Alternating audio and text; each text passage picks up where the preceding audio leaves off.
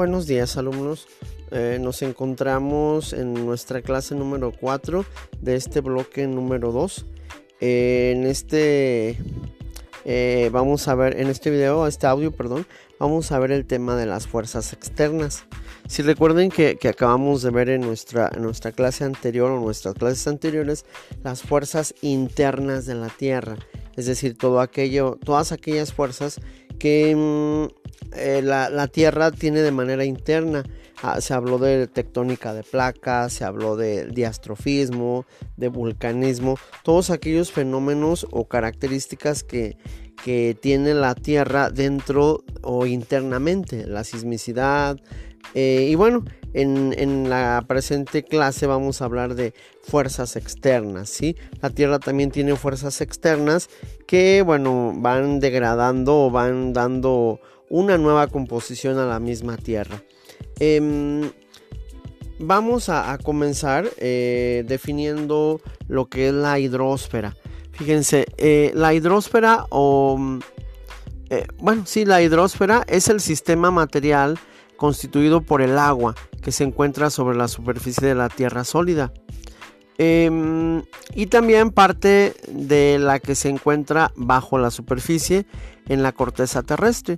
Recordemos que se nos ha enseñado a través de, bueno, ya en secundaria, eh, que una gran parte de, la Tierra o del planeta, o más bien la gran parte del planeta está constituida por agua. ¿sí? Pero vamos a ver que existen diferentes tipos de, de aguas, ¿sí? Y vamos a definirlas. Vamos a empezar con Em, las aguas oceánicas. Bueno, antes de, explicar un poquito lo de las aguas oceánicas, me gustaría regresarme a, checar nada más para que eh, entendamos un poquito mejor cuáles van a ser esas fuerzas internas. Sí, vamos a hablar en este tema del intemperismo, de la erosión, los tipos de erosiones. Em, y bueno, e, en este caso, em, esas fuerzas externas y vamos a, comenzar eh, con lo que les comentaba hace unos, unos, minutitos de las aguas oceánicas. ¿sí? Eh, todas las aguas oceánicas están formadas por océanos y por mares. A este tipo de aguas eh, se le conoce como el agua salada, lo de los mares y de los océanos. Eh, por su parte, los océanos son cinco. Recordemos que está el Pacífico, el Atlántico, el Índico, el Ártico y el Antártico. Sí, en la imagen de nuestro cuadernillo, recordemos que estamos en la página número 22, podemos ver cada uno de los océanos, ¿sí? su ubicación y bueno, el tamaño de cada uno de ellos.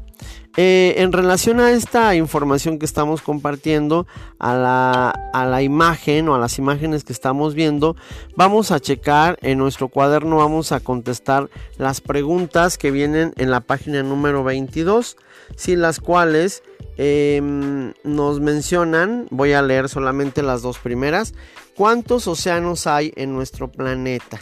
¿Sí?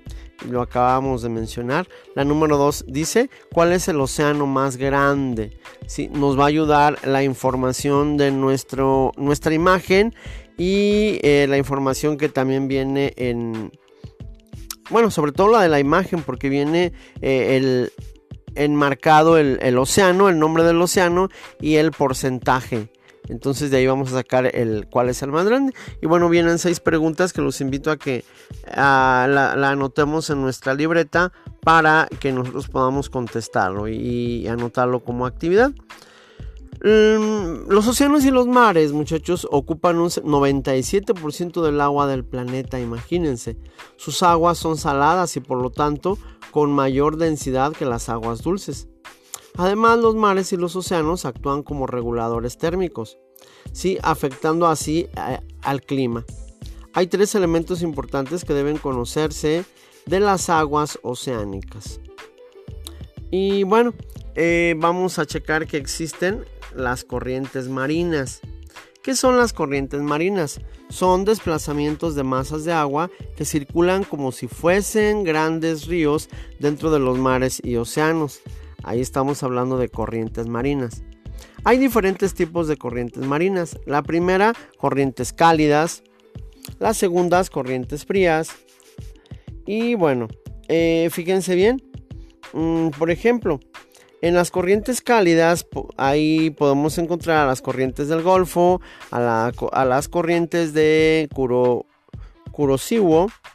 Y en las corrientes frías encontramos a, Humboldt, corrientes de California, corriente de Labrador, corriente de Groenlandia, Groenlandia perdón, y corriente de eh, las corrientes de Canarias y corriente de la Antártica. Eh, las principales causas de las corrientes marinas eh, son, bueno, hay varias causas.